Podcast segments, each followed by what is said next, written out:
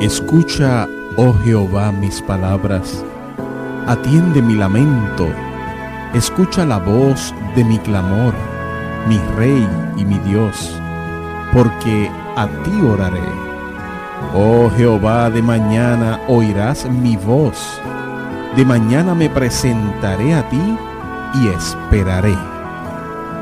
Radio Paraíso presenta la meditación matinal en la voz del pastor Javier Díaz.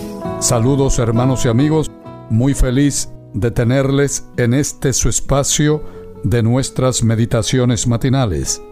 Que la gracia, la paz y la bendición de Dios les acompañen a lo largo de este día.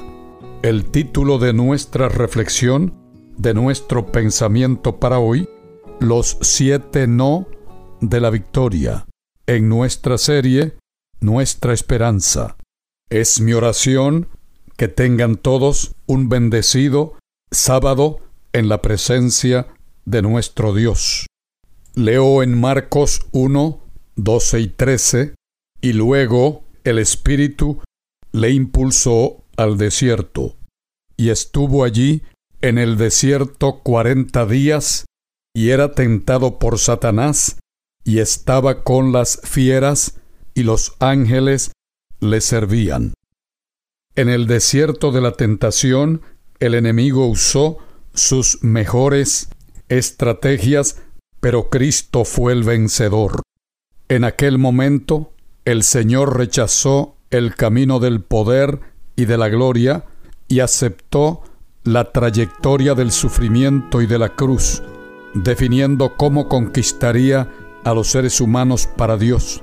Para que esa conquista también sea tuya, te presento los siete no de la victoria. El primero, no te vuelvas vulnerable. El enemigo siempre va a tentarte en tu punto más débil. Cuidado, si no quieres negocios con el diablo, no vayas a mirar sus vidrieras. Segundo, no dejes que el apetito y el placer dirijan tus decisiones.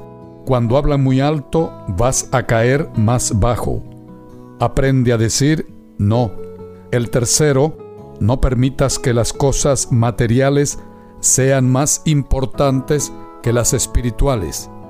El crecimiento espiritual es siempre mejor que la abundancia o la prosperidad material. El cuarto no, no coloques tus necesidades personales por encima de la palabra de Dios. Disculpas como estaba pasando necesidad, mi familia necesitaba comer, mi matrimonio no estaba bien, todos hacen lo mismo, no justifican el pecado. Quinto no, no aceptes interpretaciones parciales de las sagradas escrituras. El diablo intentó hacer esto con Jesús. Como Cristo, sé guiado por el mensaje completo y no solamente por aquello que te interesa. Sexto, no cambies honra por poder. La gloria solo tiene valor cuando es ejercida dentro de los límites éticos de la palabra de Dios. Y el último y séptimo no, no enfrentes al enemigo con lógica o con argumentaciones. Él sabe cómo derrumbar tus argumentos y torcer tu lógica.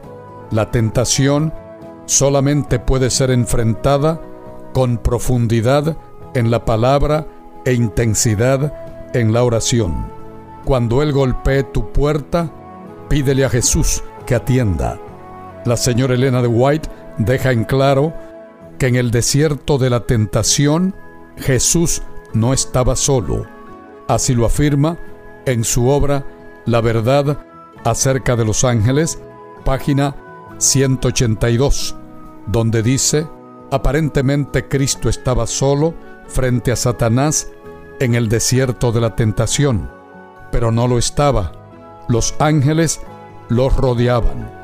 De la misma manera, los ángeles de Dios son enviados a servir a aquellos que están bajo los más fieros asaltos del enemigo.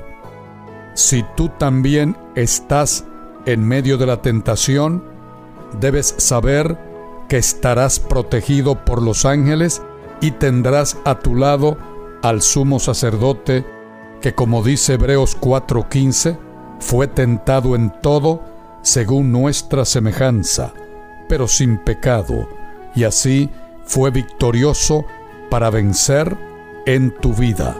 Sigamos el sendero de Jesús.